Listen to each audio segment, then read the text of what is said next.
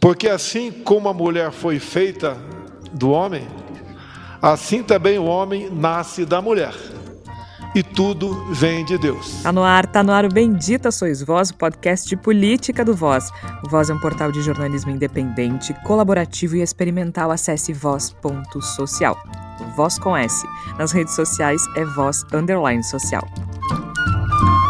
E já que você está nos ouvindo, que tal apoiar o jornalismo independente? Acesse catarse.me barra voz underline social ou ainda o nosso site e apoie o jornalismo independente. A gente sabe que a situação está muito difícil, mas há planos a partir de R$ reais mensais e o nosso conteúdo continua livre. Lá naquele meu tempo é história ou a mulher era professora ou dona de casa. No episódio de hoje, a eleição cor-de-rosa groselha. As mulheres são praticamente integradas à sociedade. Nessa eleição de 2022, o protagonismo feminino é no mínimo duvidoso. As chapas com chances reais de vitória não incluem mulheres e uma delas é abertamente machista. Acho que a essa altura a gente não precisa ficar aqui relembrando tudo que Jair Bolsonaro já falou das mulheres ao longo da vida, né? Mas como ela falava muito alto comigo em casa, eu falei, tu vai aprender Libras. Ele aprendeu Libras. De todo modo, ele tem apelado à esposa, Michele, que discursou de maneira emocionada na convenção do PL e fez o marido chorar. A reeleição é por um propósito de libertação. É por um propósito de cura para o nosso Brasil. Nós declaramos que o Brasil é do Senhor. A ex-ministra da Mulher, Família e Direitos Humanos, Damares Alves, Inclusive publicou no último dia 29 um vídeo no qual chama o Bolsonaro de presidente mais cor-de-rosa da história. Gente, Bolsonaro é o presidente mais cor-de-rosa da história, sim. É. De cor-de-rosa só se for uma batida de groselha feita com o que essa senhora fala, né? talvez a tática esteja funcionando. Esse aqui é o problema. Segundo a mais recente pesquisa Datafolha, Lula tem 18 pontos de vantagem sobre Bolsonaro no primeiro turno, mas o atual presidente tem crescido entre as mulheres. Ainda há duas chapas formadas apenas por mulheres, Simone Tebet e Mara Gabrilli, do MDB e PSTB, respectivamente, e Vera Lúcia e Sofia Manzano, da aliança do PSTU com o PCB. Além disso, pode ser que Luciano Bivar, do União Brasil, desista da corrida e dê lugar à senadora Soraya Tronic. É histórico, nunca houve tantas mulheres nessas posições, mas será que isso é relevante de verdade quando nenhuma delas é protagonista? Será que é mais uma mostra do retrocesso a que estamos todos submetidos?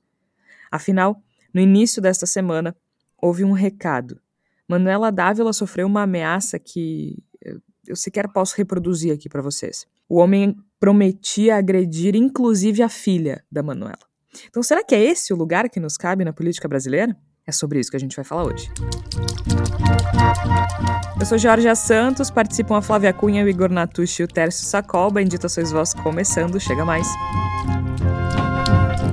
Flávia Cunha, seja muito bem-vinda. Só é uma pena que a gente tenha que falar de novo sobre uma mulher pública sendo agredida de maneira tão cruel, né? Pois é, Jorge, a violência simbólica contra as mulheres na política não é novidade, a gente sabe, né? Mas esse ataque sofrido pela Manuela é algo que a gente precisa analisar mais a fundo, porque é algo que não acontece, não acontece contra homens na política, né? Então a gente precisa tentar entender também qual é o papel das mulheres nessa eleição e se realmente elas são coadjuvantes de luxo, será que é isso? Será que esse é o papel das mulheres na política em pleno 2022? Acho que é uma boa conversa. Certamente urge Igor Natush, até porque houve muitas movimentações na última semana com relação à formação, à formação de chapas também, né? Até porque a gente está na última semana das convenções partidárias. Então tem muita coisa acontecendo nessas eleições de 2022 que ainda não estão definidas, né? Seja muito bem-vindo. Obrigado, Jorge, Flávia, Tércio, ouvintes do Bendito Sois Vós.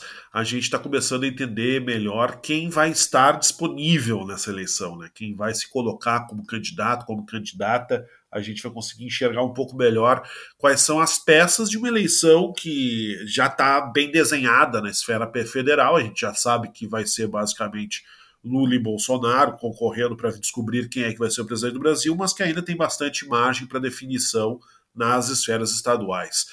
E quanto a esse ataque grotesco né, monstruoso que sofreu a, a Manuela Dávila, a gente solidariza completamente com ela, é mais um reflexo de uma política que se transformou completamente contaminada pela violência. E no caso, como a gente está falando de poder, é natural que essa violência se exerça como uma tentativa de demonstrar poder também. A gente acaba vendo essas coisas terríveis, essas coisas grotescas contra as quais a gente vai continuar sempre se erguendo e denunciando e lutando contra para que essas baratas voltem para o esgoto. É, porque afinal de contas, muitos desses recados são bem assinadinhos, né, Tércio? E a gente também está aqui para acompanhar como é que isso reflete na participação feminina na política, mas não só feminina, né? Tem muita gente sendo agredida com assinatura nesse país. Seja bem-vindo. Obrigado, Georgia. É, desculpa a analogia grosseira e, e, e forte, assertiva, mas é, existiram em diversos contextos de guerra no mundo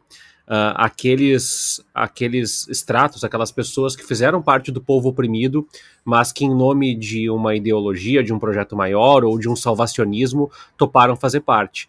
Essas mulheres, como Michele Bolsonaro, como Damares Alves, como outras que fazem parte do governo Bolsonaro, para mim, estão marcadas na história como aquelas mulheres que prestaram um desserviço gigante para a história da luta feminista no Brasil.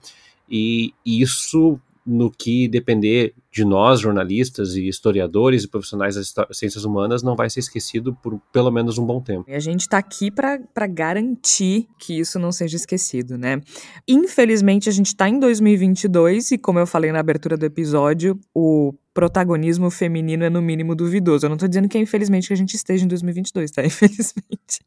Infelizmente que o protagonismo feminino seja duvidoso. Porque assim, a gente já está cansado de saber que as chapas com chances reais de vitória não incluem mulheres. Dificilmente a gente tem uma chapa uh, vencedora que não seja a chapa do Lula ou do Bolsonaro. Claro que há outras duas chapas formadas apenas por mulheres, e ainda há uma terceira candidata, que a gente vai falar mais adiante, mas a gente também sabe que isso impacta muito pouco quando se tem uma eleição tão encaminhada quanto essa. Agora, o Lula tem uma larga vantagem sobre o Bolsonaro a essa altura do campeonato. A última pesquisa da Datafolha indica 18 pontos de vantagem sobre Bolsonaro no primeiro turno. A gente tem o Lula com 47% de intenção de votos, é, uma, é um percentual que pode inclusive dar a vitória para o petista no primeiro turno. E esse percentual ele é estável entre junho e julho. Então mantém a liderança de Lula do Partido dos Trabalhadores com o mesmo índice de 47 de junho para julho e uma oscilação de 28 para 29 na preferência por Bolsonaro, que nessa eleição concorre pelo, pelo PL. Em terceiro lugar aparece o Ciro Gomes, também repetindo o resultado de junho de 8%. E abaixo ainda aparecem a Simone Tebet com 2% e o André Janones, Pablo Marçal do PROS e Vera Lúcia do PSTU com 1% cada um. Só que o André Janones já disse que desistiu da candidatura e vai apoiar o Lula. Resta saber se esses 2 ou 3% do Janones migram para o Lula. Neste ritmo, ele pode sim vencer no primeiro turno. Então, o que, que esses candidatos estão fazendo, né, Igor? Eles estão focando nos grupos em que eles têm uma fragilidade ou uma vulnerabilidade maior. Então, quando a gente olha, por exemplo, para nichos, né, para grupos específicos, essas diferenças aparecem. Por exemplo, a diferença entre o Lula e o Bolsonaro é de 18 pontos na média, né? Mas ela é de 28 pontos entre os mais jovens. Na faixa de 16 a 24 anos, por exemplo, é 52% para o Lula, 24% para o Bolsonaro. Entre os menos escolarizados é de 33 pontos, 57 a 24. Entre os mais pobres é de 31 pontos, né, com renda familiar até dois salários. Fica de 54% a 23% para o Bolsonaro. No Nordeste também 34 pontos né? 59% para o Lula, 24% para o Bolsonaro. Entre pretos também, 38 pontos, 58% para Lula, 20% para Bolsonaro. Isso se repete entre católicos, desempregados que buscam recolocação, quem recebe Auxílio Brasil e assim por diante. É de 62 pontos, a maior vantagem entre todos os segmentos é entre homossexuais e bissexuais, aí é 72% a 10. Mas sempre teve ali uma, uh, um, um, um, ponto de, de, de problema para o Bolsonaro entre as mulheres. O Lula tinha 49% de aprovação entre as mulheres e passou para 46%. E quando a gente vai para o Bolsonaro, aconteceu o contrário. o Bolsonaro tinha 36% de preferência entre os homens e caiu para 32%, e entre as mulheres tinha 21% e passou para 27%. É um aumento considerável, gente, é um aumento considerável. Então ele, ele realmente encurtou essa diferença quando o recorte é gênero, Flávia Cunha. A gente tem algumas explicações e acho que uma delas talvez seja justamente a entrada mais intensa da primeira-dama Michele Bolsonaro na campanha do marido, né? Buscando reverter justamente essa rejeição feminina, eles incluem a Michele Bolsonaro na campanha, ela que discursou inclusive sobre durante a convenção do PL e fez o maridão chorar. E lembrando que Michelle é terrivelmente evangélica, né? Então, além de ela agradar as mulheres, também agrada ao, aos eleitores evangélicos, né? Eu acho que é, o uso dela na, na campanha parece ser um acerto, né? Do, do, do marketing né, do, do Jair Bolsonaro. Só que o que a gente percebe né, é que, apesar das tentativas da Michelle de procurar demonstrar que, que essa história do Bolsonaro não gostar de mulheres, ser machista, ser misógino é uma mentira, né, e aí se apoiando em dados do governo, de leis de apoio a, as mulheres e coisas do gênero, a, a gente sabe, né, que a, não houve uma desconstrução verdadeira do Jair Bolsonaro, do próprio discurso machista dele, né? Porque enquanto a Michelle tenta, né, a todo custo demonstrar que Bolsonaro não é machista, ele fez eh, alguns comentários nos últimos dias extremamente machistas, né, em relação à própria Michelle, né, quando ele fala que ela aprendeu Libras porque ela, ai, falava demais, falava alto. Daí eu disse para ela, vai aprender Libras. Se isso não é machismo, se isso não é misoginia, eu não sei o que é, né? Depois ela, ele comentou também que ele quase não gasta o salário dele de presidente porque, né, a Michelle, mulher, gasta muito. Se isso não é misoginia, se isso não é machismo, eu não sei o que é. Então, me parece assim que, por um lado, né, Uh, os marqueteiros do Bolsonaro tentam desesperadamente fazer com que ele não pareça machista, afinal de contas, mesmo mulheres da extrema-direita podem se incomodar com esse tipo de fala. Uh, por outro lado, o Bolsonaro não cala a boca, né? Porque ele poderia. Claro, ele não ia chegar, né? Não é do perfil do Bolsonaro chegar e publicamente dizer: olha, gente, eu sei que eu já tive falas problemáticas, mas refleti, pensei melhor, me desconstruí a partir de agora. Desculpa, errei quando falei que eu dei uma fraquejada no momento de ter uma filha mulher, né? Eu sei que eu tive falas assim. Não, ele não vai fazer isso, né? Só que ele poderia ficar quieto, ao menos, né? Mas parece que ele não se controla, me parece assim que ele não quer né, dividir o protagonismo com a Michelle, né? E aí a gente já sabe por quê, né? É, para mim é evidente, né? Um homem machista jamais vai aceitar que a sua mulher tenha o mesmo peso, tenha tanta importância dentro da campanha, né? Dentro da própria relação. Então ele vai lá, ao mesmo tempo em que ele dá espaço para Michelle, provavelmente aconselhado por outras pessoas, ele vai lá por trás e diz para ela: olha só, né, chata, falava demais. Aí eu falei para aprender Libras e tal. Então eu acho que na verdade é isso, né? É só uma tentativa né, de dar uma maquiada no, no quanto Bolsonaro é um misógino, e a gente sabe que ele é. Né? Resta saber se parte do eleitorado feminino vai cair né, nessa, nessa, uh, nessa mentira, né? Vamos lá, porque Bolsonaro não ser misógino, gente, olha, vai ter que ter, tem que ter muita vontade de acreditar nisso. Uma das questões, então, como a Flávia uh, chamou a atenção também, é justamente esse envolvimento da primeira-dama Michele Bolsonaro na campanha, né? E ficou bastante óbvio que o Bolsonaro precisa dessa ajuda da Michelle, mas como a Flávia lembrou muito bem, continua com piadas misóginas, inclusive durante a ajuda dela, né? E, mas uma coisa que eles têm batido muito, Igor, é na questão de que ele sancionou algumas leis que protegem as mulheres, né? Então, por exemplo, uma das coisas que a primeira dama falou foi que ah, falam que ele não gosta de mulheres, mas ele sancionou a lei que dá o direito de mães de crianças com microcefalia receberem o benefício de prestação continuada. Então, ele sancionou uma série de de leis nesse sentido e foi isso que a ex-primeira uh, a ex-primeira dama não bom tomara em breve que a ex-primeira que a ex-ministra da mulher da família e direitos humanos da Maris Alves disse que ele era o presidente mais cor-de-rosa da história tem tanta coisa errada nessa Meu frase Deus. que eu não consigo nem começar a passar a bola para ti, entendeu? Mas uma das coisas que ela disse é que ele sancionou 72 leis de proteção à mulher. É, tão é, é, é, muito interessante esse discurso de que o Bolsonaro protege as mulheres enquanto ele diminui as mulheres, né? Me lembrou muito a situação da criança que precisou de um aborto porque foi estuprada, uma criança de 11 anos que foi estuprada e precisou de um aborto ao qual ela tem direito, tinha direito, e foi acossada, inclusive pelo presidente da República e por essa senhora que diz que ele é o presidente mais cor-de-rosa da história. Como eu disse na abertura, né, Igor, cor-de-rosa só se for de groselha mesmo, porque não. não, não é... é... Continua. É, é, é, tipo aquele, aquele, aquele iogurte de morango, assim, que passou, que tá estragado já, que já tá numa cor horrorosa. Talvez seja esse o rosa ao qual está se referindo a, a dona Damares Alves.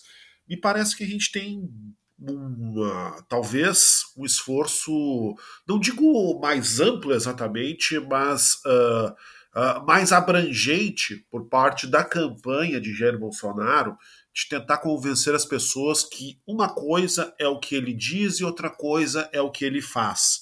Eu acho que a gente vai ver movimentações semelhantes a essa que ele vem pregando né, nesse universo da atuação junto a interesses da, das mulheres, talvez vá se espalhar para outros segmentos dos quais ele falou muito mal e sempre fala muito mal de maneira muito preconceituosa, de maneira escrota e agressiva. Me parece que talvez vá se, vá se tentar fazer o mesmo tipo de convencimento, do tipo, ah, ele fala, mas na verdade, na hora de fazer, ele defende, ele é a favor, vocês não têm que levar tão a sério as coisas que ele diz, o importante são as atitudes dele.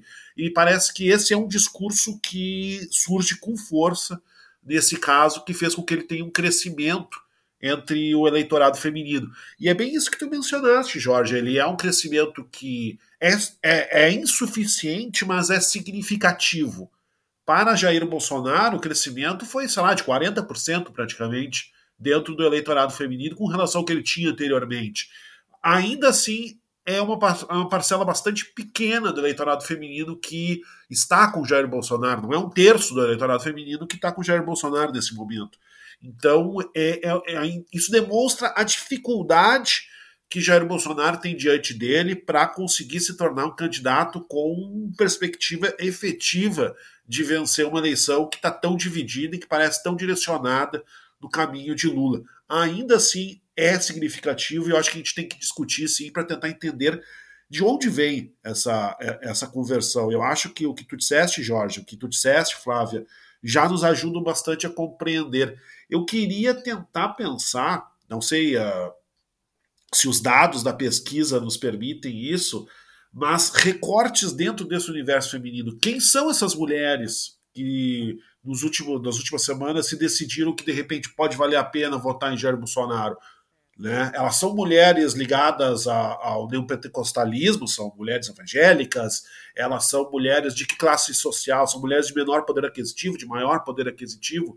Eu acho que isso seria bem importante para a gente tentar entender que mulheres são essas, né? Qual, qual é o dentro desse, desse universo gigantesco que é a mulher do Brasil, quais são os subgrupos que estão mais vulneráveis e mais sensíveis a um discurso que é mentiroso, que a gente sabe que é mentiroso, que Jair Bolsonaro não fez nada por ninguém do, do seu governo e certamente não fez nada demais pelas mulheres. Né? O pouco que eventualmente vai se poder dizer que aconteceu no governo dele de positivo foi apesar de Bolsonaro, né? Foi porque calhou que, bom, tem que ter um presidente durante quatro anos e presidente durante essa, essas modificações, esses progressos pouquíssimos que tivemos e que são insuficientes diante de todo o retrocesso, mas alguém era presidente, calhou de ser o Bolsonaro. Mas ele, obviamente, vai puxar tudo para ele, vai tentar convencer as pessoas de que ele é uma pessoa que fala muita bobagem, mas que na hora de agir ele age. Não sei como é que ele vai conseguir isso, sinceramente, mas me parece que numa campanha especialmente desesperada e de pouca esperança, que é a de Jair Bolsonaro, vai trabalhar bastante nessa direção de tentar convencer as pessoas de que ele fez o que não fez, de que ele é o que não é, de que ele se interessa pelos assuntos que não se interessa, de que tudo que a gente viu ele fazer durante 30 anos não significa nada, significa aqueles pontinhos que a gente vai pegar no meio do caminho e dizer, bom, ó, aqui, ó, tá vendo isso aqui ali, lá longe, ó, aquilo ali, ele foi bonzinho com as mulheres. É inacreditável. Eu fiquei muito surpresa, assim, vendo essa, essa essa rejeição, mas ao mesmo tempo a gente tem que entender que uh, o marketing político existe para um motivo, né, Tércio? É, me parece que também não é uma estratégia é, que não pudesse ser prevista. O próprio, o próprio uh, candidato, o ex-presidente Lula, vai tentar se aproximar dos caminhoneiros com a assimilação da candidatura do André Janones, né? Uh, nesse caso, Georgia, eu tenho uma, uma livre interpretação de que existe, existe uma fatia uh, mais sensível a, aos apelos, porque eles são muito constantes e muito estáveis, que é a mulher evangélica, a mulher das igrejas neopentecostais que ainda não vota ou que tem alguma ressalva ao Bolsonaro. Porque, em grande parte, essas, essas mulheres elas estão é, submetidas a um discurso que vem muitas vezes de casa, dos vizinhos, mas, sobretudo, da comunidade das igrejas onde elas frequentam. Né? Eu conheço casos pontuais de mulheres que estão absolutamente insatisfeitas, mas que é, a vida delas é basicamente é, é, perpassada por críticas ao Lula, como é, o demônio materializado, representante do comunismo, a China vai invadir o Brasil. E, e, por mais que a gente diga que as pessoas têm a sua própria personalidade, sua própria decisão de voto, é, todos nós somos permeados e atravessados por decisões e opiniões coletivas, né? Então isso é, é um ponto, né? O outro que eu queria tocar, Georgia, é que tem um eleitorado que é muito reativo à vida real, como está passando aí, nós temos os preços altos, situação da saúde, mas também a moralidade. E também vou falar isso de forma um pouco intuitiva, a partir do meu olhar uh, aqui na volta, que é que são as mulheres idosas. Uh, parte das mulheres idosas de classe média, sobretudo classe média, classe média baixa, é, são permeáveis a esse discurso moralista, né, do, do casamento, da instituição matrimonial, de Deus e não sei o que mais. Então, claro que a gente tem que fazer esse recorte, mas eu já me arrisco a dizer que o Bolsonaro não vai disputar qualquer eleitorado feminino. Ele sabe que o eleitorado feminino, por exemplo, de mulheres jovens de ensino superior, é altamente impermeável para ele. Agora, existem grupos que estão balançando ou que vão com Simone Tebet, e aí, de novo, né, me parece muito interessante, porque uh, o Bolsonaro ele não vai tentar tirar votos do Lula nesses eleitorados, né, ele vai tentar tirar votos, sobretudo, daquelas candidaturas mais cambaleantes, a Simone Tebet, o André Janones, e também a do Ciro, que marca, tem marcado posição cada vez mais como um é, Lula e Bolsonaro são fruto do mesmo cesto, né? Na, na, na última sabatina da Globo News, o, o, Ciro também deu alguns deslizes com relação a, a, a mulheres, também tem, tem falado um discurso um pouquinho chavão ali, mas ainda mantém seus, dependendo da pesquisa, de 6 a 9%, né? Que é o, é o sonho de, dos dois principais candidatos para que avancem ao segundo turno. E só para não deixar passar, Jorge, que a gente está falando dessa busca por eleitorado, também é importante mostrar, sinalizar como essa pauta teve um retrocesso na campanha. Eu não sei se é uma percepção minha, não sei se vocês compartilham isso comigo, mas me parecia que era natural em 2022 que nós fôssemos à TV e colocássemos bandeiras como a defesa do corpo da mulher, da saúde da mulher, como campanhas eleitor como processos eleitorais naturais, assim. Agora parece que os partidos têm medido, até os partidos de esquerda, medido as palavras para saber como que podemos acolher melhor esses discursos. Não sei se vocês têm a mesma percepção que a minha, a sensação é que a gente uh, parou, né, o carro no meio da, da pista e resolveu dar uma marcha ré, assim. A gente já andou uns 20 quilômetros para trás e agora a estrada ficou bem maior para a gente nessas questões uh, do ponto de vista eleitoral. Só uma questão para responder a questão uma questão para responder a questão é ótimo, né? Sabendo falar é uma barbada. Só uma questão para responder a pergunta do Igor uh, sobre então, o cruzamento dos subgrupos das mulheres. A gente não tem, a Datafolha não tem uh, determinado o subgrupo que prefere o Bolsonaro ou o Lula, mas a gente pode ver, de acordo com a movimentação no gráfico, o seguinte: o Bolsonaro cresce entre as mulheres ao mesmo tempo em que ele cresce entre os beneficiários do Auxílio Brasil e no Nordeste.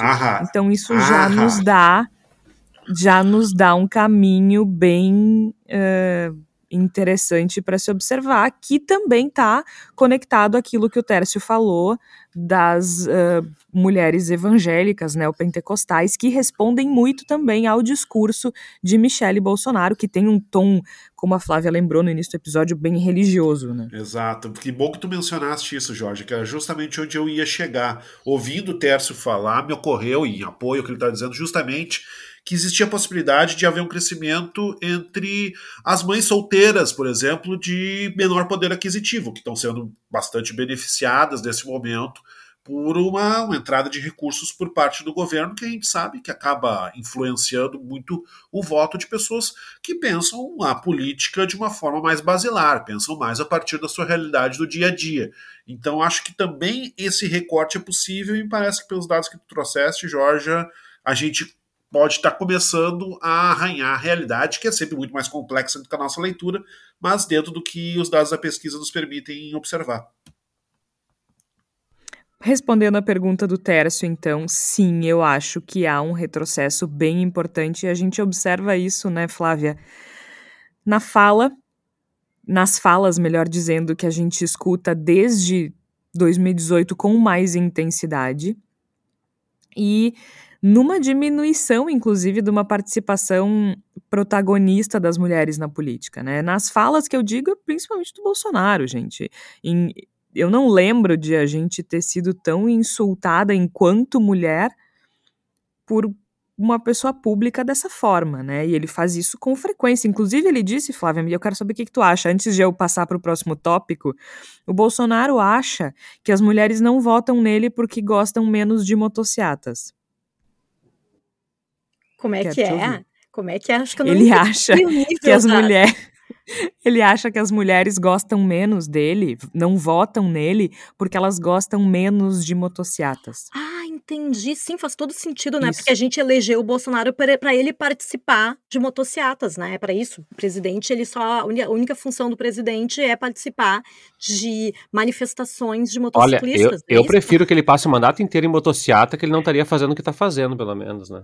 Pois é, e, e motociata é, é, a melhor coisa que ele faz, a motociata. Não, e é engraçado, né? Porque então ele tá partindo também do pressuposto de que mulheres, não existem mulheres motociclistas. Não existem. Isso aí é uma coisa que não existe, porque na verdade, né, precisa ter um órgão sexual masculino para conduzir uma moto. É isso, né? Não Mas, tem. Flávia, a pessoa que diz que a mulher tá praticamente integrada à sociedade vai demorar muito para entender que há mulheres motociclistas, é, por exemplo. Exato. Não, é eu, só queria, distante.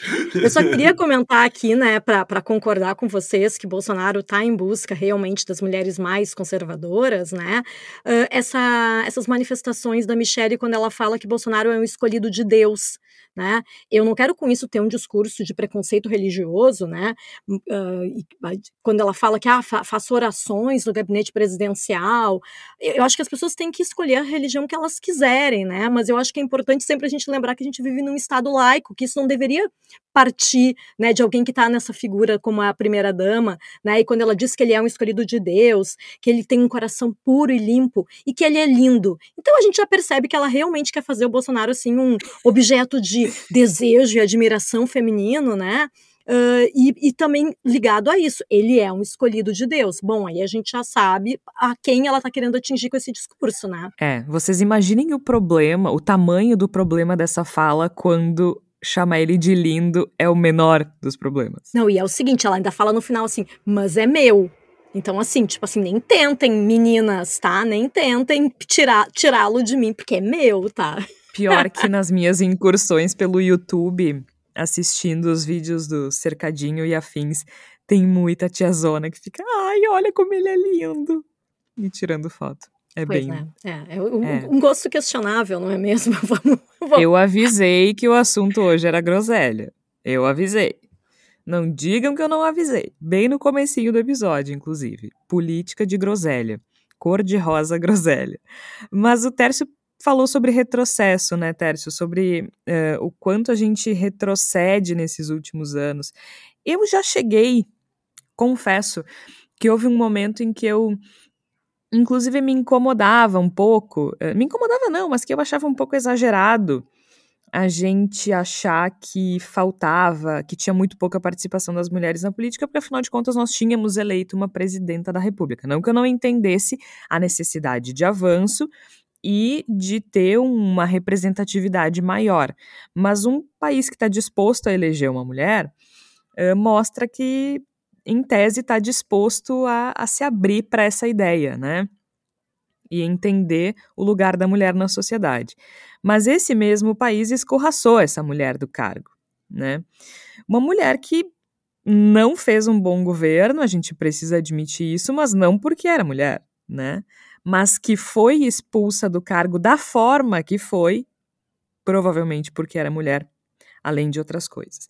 Então, um, a gente passou por um período de muita é, confusão até, né? Porque sim, é um país que elegeu uma mulher, diferentemente de, por exemplo, Estados Unidos, que agora somente elegeu uma vice-presidente, né? Então nós tínhamos uma presidenta mulher, mas que foi escorraçada e, e, e, foi vítima, assim, de misoginia ao longo do governo inteiro, né? Era, é só a gente olhar e ver o tom das críticas que Dilma Rousseff recebia, especialmente com relação à gasolina. Eu não vou lembrar aqui o tipo de adesivo que faziam uh, com a Dilma quando a gasolina era menos da metade do preço que está agora. Então, sim, ela foi muito agredida por ser mulher. E, e se a gente olhar para trás, né, o protagonismo feminino, a gente realmente retrocedeu, porque a gente teve várias eleições com mulheres protagonistas mesmo, não apenas mulheres candidatas, porque hoje eu falei, ok, tem um, um momento histórico, duas chapas formadas integralmente por mulheres, né?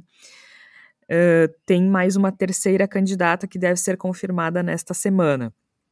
Mas não há protagonismo. O protagonismo que a Tebet assumiu, ele é muito mais wishful thinking da, da, da, da, mídia tradicional e muito mais por ser de um partido grande e relevante do que propriamente eh, ele existir de fato. Né, nem o, nem o PMDB não... acredita que ela vai alçar algum não, voo, né? Não, né? Porque, assim, ó, olhando para trás, um, a história das mulheres candidatas à presidência, ela começa na primeira eleição da redemocratização, lá em 1989, na primeira eleição pós-ditadura. Mas alguém lembra quem era a candidata? Alguém sabe quem concorreu em lembrar, 89? Eu tô tentando lembrar o nome dela.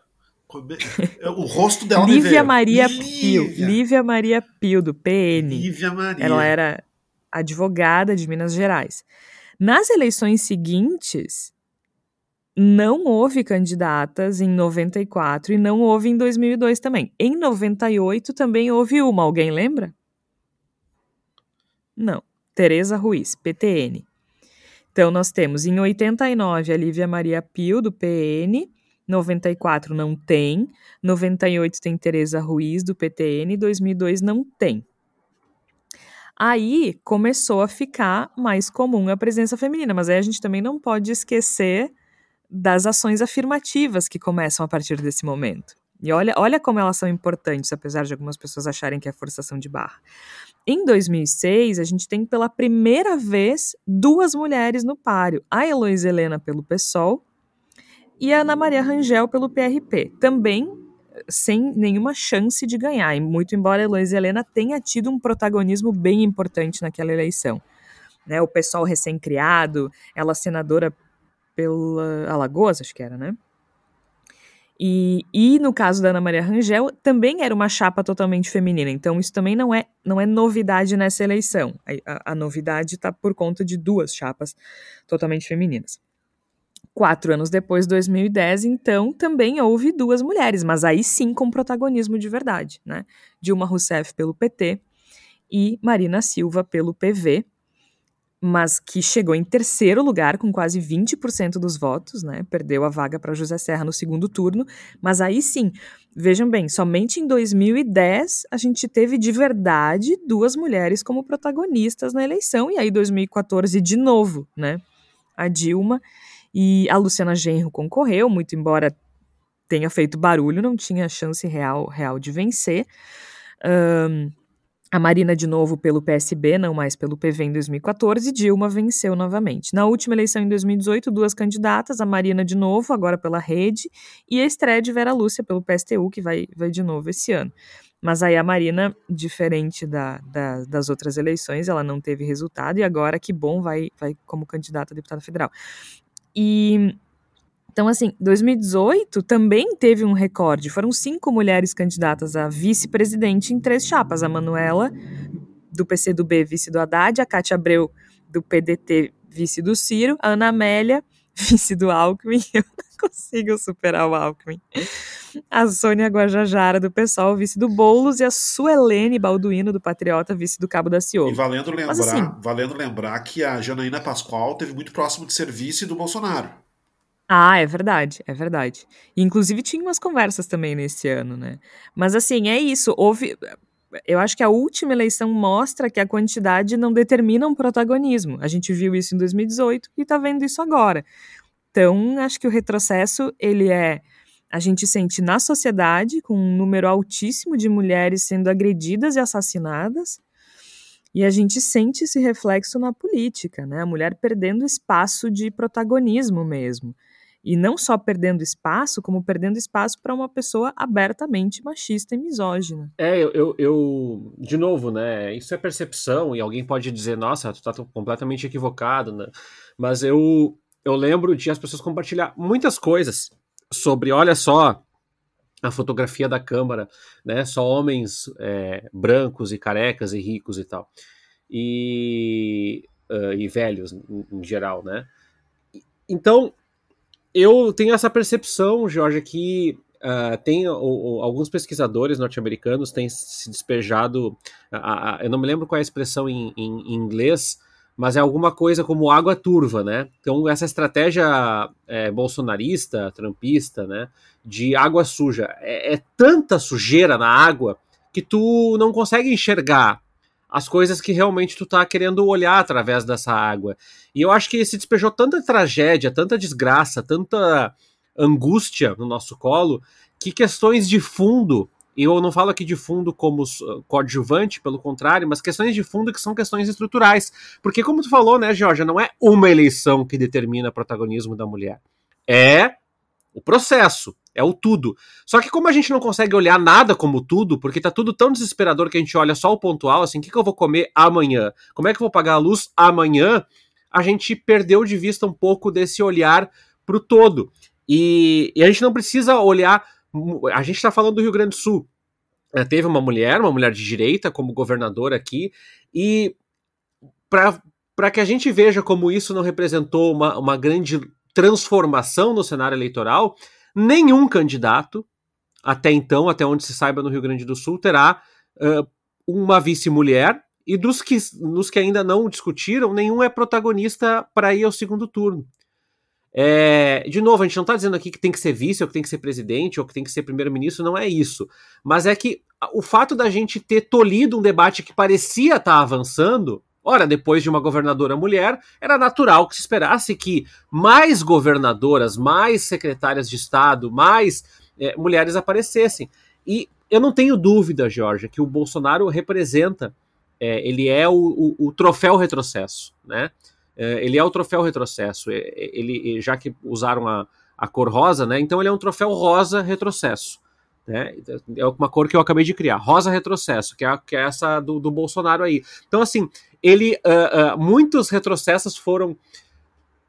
Uh, atingindo as mulheres, e aí eu vou fazer um recorte de classe, sobretudo mulheres pretas, periféricas, mulheres trans, é, ou seja, mulheres em situação de vulnerabilidade que, que naquela lógica, né, na, nas prioridades de vida, provavelmente não vão conseguir tomar um processo de consciência porque estão lutando pela própria sobrevivência, pela comida da tarde, pela comida da noite, pela comida de amanhã, pelo trabalho de amanhã. Então, é, é, é, nesse sentido que a gente começa a perceber no nosso documentário que nós levamos ao ar, no nosso canal de documentários no ano passado, a gente fala no documentário que as mães de família são as mais vulneráveis. E é mais cruel ainda pensar que a campanha, que o auxílio, que ele, que ele está pensando nessas pessoas somente até o final do ano. Ou seja, é exatamente uma tentativa de dizer assim: olha, eu vou te dar alguns meses de respiração, mas depois que eu conseguir me eleger ou não, acaba. Porque isso não é importante. O importante é a eleição. Então, para mim, o Bolsonaro ele varre tudo isso. E aí, pior, ele puxa um fio, e tu falaste da Manuela, né, Jorge? Ele puxa um fio que é a exteriorização do, do, do machismo, do, do, da misoginia no dia a dia. A gente, assim como se sente muitas vezes constrangido em tolir o racismo que ganhou força, isso acontece direto com as mulheres. Eu voltei a ouvir piadas assim de tiozão sobre mulheres, de, de profissionais de, de direção, enfim, aqui perto de casa, que essas pessoas se sentem novamente avalizadas, né? Assinado embaixo. Ou se o presidente faz piada com a esposa dele, por que, que eu não posso também fazer? Né?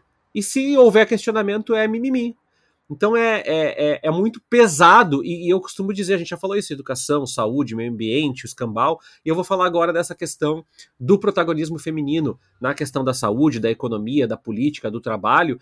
Eu acho que a gente vai demorar muito tempo para conseguir estabelecer, eu não estou falando de uma retomada, mas a gente estabeleceu o, ponto de discussão onde nós estávamos há 5, 6 anos atrás, né? Que era favas contadas. Olha, nós já tivemos uma presidenta mulher, portanto, Exato. O básico é que nós daqui é para frente, Isso, né? exatamente.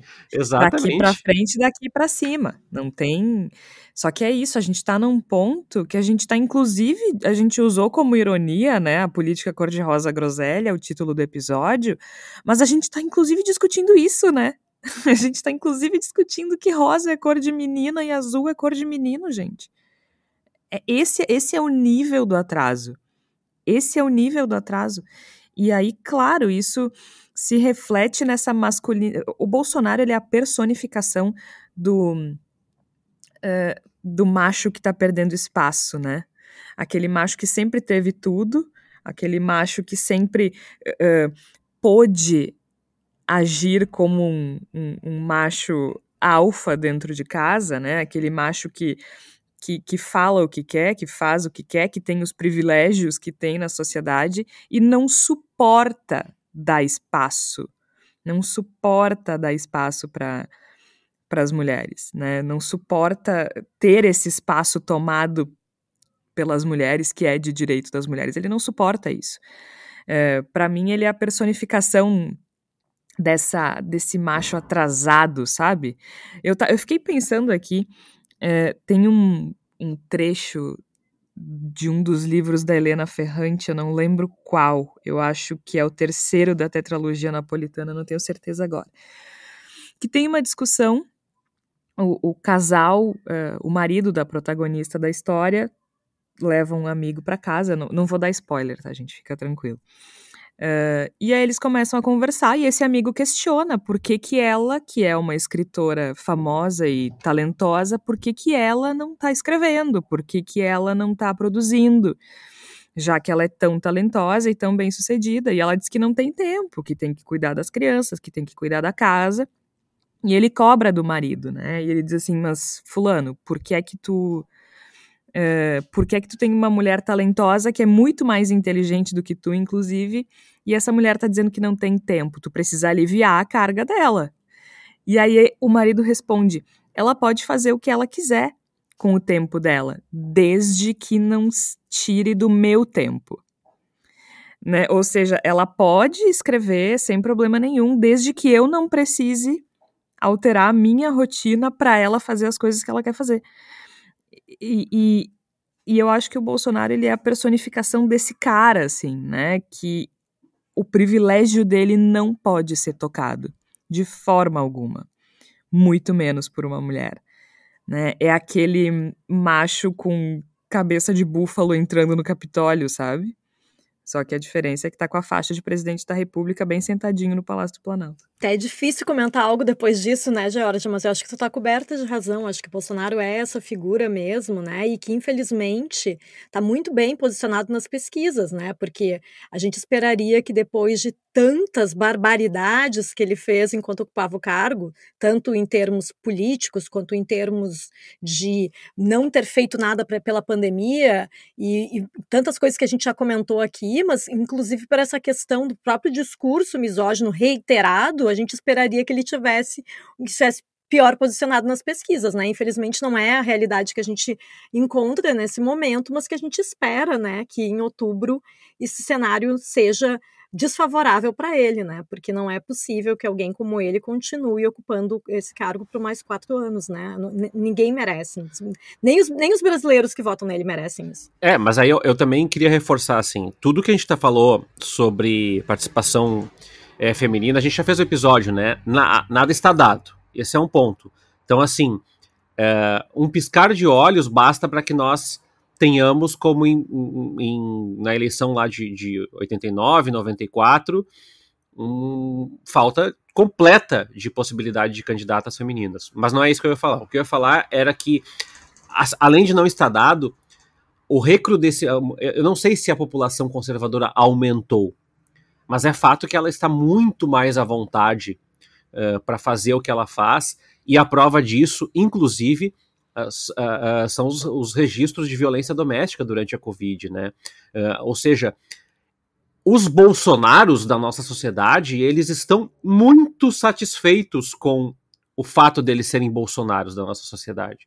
É, eu acho que você que está me ouvindo conhece um Bolsonaro. Eu conheço o Bolsonaro, eu tenho Bolsonaro na minha família, né? Não sei se você tem na sua família, se você tem amigos, conhecidos, vizinhos, mas eles estão por aí. E eles não são 30% da sociedade, mas com certeza eles são mais de 10%. Tá? Então eu acho que isso é, é importante também colocar que Uh, a gente já falou isso no programa aqui, né? O Bolsonaro ele pode até acabar como presidente. Eu espero que acabe mesmo. Mas o saldo civilizatório, a destruição e a força que ele é, é, atribuiu a essa horda de ódio ela vai ficar. E, e, e, vai ser mais difícil ainda, né, essa, essa luta feminista. Quanto a saúde feminina, o quanto as discussões sobre gênero, o quanto a desigualdade no mercado, quanto todos esses aspectos recrudesceram sem que nós pudéssemos discutir, porque, afinal de contas, o Brasil está passando fome, insegurança alimentar. Então, é, é, é, é bastante complexo, mas eu também acho que o primeiro passo, claro, tem que ser tirar o presidente da onde ele tá agora. É, e tem que ser prático também, sabe, gente? A gente fica assim, ó, com, com todo respeito a, a aos otimistas e, e a quem luta, não passarão. Gente, já passaram, entendeu? Passaram e estão lá, em Brasília, sentadinhos na cadeira. Vamos torcer para que não passem agora, mas já passaram e com trator, destruindo tudo porteira foi derrubada, a boiada passou, como bem disse Ricardo Salles. Então agora é conter o avanço e reconstruir as coisas aos poucos. E os segmentos da sociedade que foram mais atingidos, como é o caso das mulheres, que é o tema do programa de hoje, estes segmentos sim precisam de ainda mais resiliência para retomar os espaços que com tanta dificuldade tinham conquistado ao longo dos anos. Vamos para nossa palavra da salvação. E agora já virou bordão dizer que a gente está precisando, Flávia Cunha. O que, que tu tens pra gente essa semana? Eu vou trazer uma dica de livro que não é de política, mas que teve um envolvimento com a Manuela Dávila, tá? Uma escritora aqui de Porto Alegre, Clara Corleone, lançou há alguns anos um livro chamado O Homem Infelizmente Tem que Acabar um título irônico, um livro de crônicas, crônicas bastante despretensiosas, mas que falam contra a masculinidade tóxica, por isso esse título. A Manuela tirou uma foto na época do lançamento do livro para divulgar livros, que é uma coisa que ela faz periodicamente, e ela foi assim, teve tanto discurso de ódio contra ela, foi uma coisa tão absurda que ela sofreu na época, que daí a gente percebe o quanto ela deve enfrentar isso diariamente. Eu fico pensando como é que é para ela sair nas ruas, porque se pela internet já é uma violência absurda, né? E ela manteve a foto no perfil dela, mesmo com muitas pessoas xingando ela horrivelmente e dizendo: ah, tu posta uma, uma foto com um livro que fala que o homem tem que acabar, mas é casada com um homem, olha como tu é hipócrita. Isso aí para baixo, né? Isso é para muito pior, né? Os palavrões, as coisas todas a gente né, prefere não citar diretamente aqui. Mas de qualquer maneira, fica aqui para os ouvintes essa dica de leitura, que é O Homem Infelizmente Tem que Acabar, da Clara Corleone, da editora Azuki, que no final do livro livro, a, a Clara faz uma crônica de um deboche gigante contra Jair Bolsonaro, então eu acho que vale para dar umas risadas, assim, porque eu acho que se a gente tem alguma coisa a fazer nesse momento também é, é ter o deboche a ironia, que é uma coisa que os bolsonaristas, eles são, não dominam, né? Então, assim, eu acho que o homem, infelizmente, tem que acabar, o homem, a masculinidade tóxica certamente tem que acabar. Eu vou sugerir uma coisa que não é nada agradável, né? Que é o documentário Pacto Brutal, que tá na HBO, que fala sobre o assassinato da Daniela Pérez, uma atriz de novela assassinada há 30 anos, ela que é filha da escritora Glória Pérez. É um, um trabalho bom, bonito, difícil, doloroso, então, para quem está é, num momento sensível, talvez não seja uma boa ideia. A Daniela foi vítima de um assassinato brutal por um colega, o Guilherme de Pádua, que hoje é pastor, apoia o Bolsonaro. Não estou dizendo que isso tenha relação com o assassinato, mas é que chamou a atenção que o Guilherme é um assassino condenado, ficou somente sete anos preso. E o Guilherme é um cara que se sente mais ofendido quando insinuam que ele é homossexual do que quando afirmam que ele é um assassino. E eu acho que ele é um retrato do retrocesso que a gente que a gente vem falando, sobre o qual a gente vem falando. Então, é, muitas mulheres são assassinadas no Brasil ao longo de toda a história, né? Mas tem sido, tem aumentado o número de feminicídios no Brasil. E, e a gente não pode lidar com esses números com naturalidade, com normalidade, né? Então fica a sugestão, é difícil, é pesado, então, de novo, para quem está no momento de vulnerabilidade, uh, não é uma boa ideia, mas fica aqui a sugestão. Tércio. Eu, eu, vou indicar uma coisa que não tem nada a ver com o programa e que é bobo, mas já que vocês deram dicas um pouco mais densas, eu vou tentar é, é, ser, ser, bastante superficial. É, eu estava trabalhando ontem, fazendo um programa de aula, e estava dando na TV um, um filme muito hollywoodiano, bobo, mas que eu não tinha visto ainda, é, que se chama Love Simon, ou Com Amor Simon. É, é, um monte de gente fodona, né, de, de, Hollywood. Tem aquela atriz que faz o De Repente 30, que eu não lembro o nome dela, e que é a, que é a mãe do menino. A Jennifer Garner. Isso, é isso aí. E a... Ela é ótima no Instagram, diga-se de passagem. Quem quiser dar risada no Instagram, segue ela, que é maravilhoso. E assim, o filme ele é todo estereotipado, mas ele traz uma discussão bem interessante. A, a, premissa do filme é o seguinte: o menino é um menino branco, de classe média alta e tal, os pais são super progressistas e ele é gay. Só que ele tem essa dificuldade de falar uh, para as pessoas, como qualquer jovem da idade dele tem, e ele tem muito medo que isso venha à tona. Enfim, eu não vou ficar dando spoiler, o filme é sobre isso, e é sobre principalmente o respeito das decisões, é, e aí eu, é, eu queria reforçar isso, né? Às vezes os movimentos identitários são tão agressivos no recorte que esquecem que algumas questões que a gente discutiu aqui, inclusive, elas são caras para as pessoas, como pessoas mesmo, assim, né? É, é óbvio que assumir sexualidade é um desafio para qualquer pessoa, mas o filme ele é muito bonito, assim, ele é muito genuíno na discussão de que o menino sofre. Ele tem tudo e ele sofre para ele sofre quando a escola é, é, descobre, ele sofre uma série de coisas porque afinal de contas essa é uma discussão difícil de fazer e inclusive uh, pessoas que são oprimidas por outras questões nas escolas, como gênero, como etnia, uh, acabam uh, fazendo né, piada do, do, do, menino que é o protagonista do filme. Enfim, a história é bacana, é um filme super leve, super bobinho, mas que é, eu fiquei pensando ontem, depois que o filme acabou, que ele trouxe uma reflexão interessante e a gente está vivendo um momento de, de, tanta opressão, de tanta é, é, falta de alteridade, que eu gostei, achei legal, achei legal principalmente um discurso que a mãe dele faz no filme para ele, que, que ela sentia ele sufocado com a questão da sexualidade dele, né? E ela fala: ah, tu me disse quando tu revelou tua sexualidade que tu era tu mesmo, né? Que não tinha mudado nada, então que não mude nada, que tu possa ser tu mesmo. Então, é, filosofando, metafilosofando um pouco, que as pessoas possam ser elas mesmas, né? Que não sofram sanções de toda ordem simplesmente por assumir a sua personalidade, seja ela qual for. É bem bobinho o filme, é, acho que em, em, português é com Amor Simon, ou, ou Amor Simon, agora não vamos lembrar o nome direitinho, mas dando um Google aí vai achar. Perfeito. Acho que a gente precisa de leveza também, né? Senão a gente enlouquece. E eu falei sério do Instagram da Jennifer Garner, é bem, é bem engraçado. Ela sempre posta uns vídeos super divertidos. Recomendo.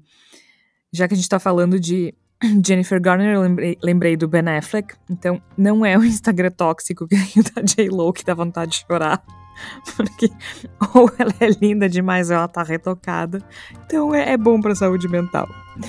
O Bendito Sois Vós vai ficando por aqui. Eu sou Jorge Santos, participaram a Flávia Cunha, o Igor Natucci, o Tércio Sacol. A gente volta na próxima semana, às 5 horas da tarde, na quarta-feira, às 5 horas da tarde. Até lá.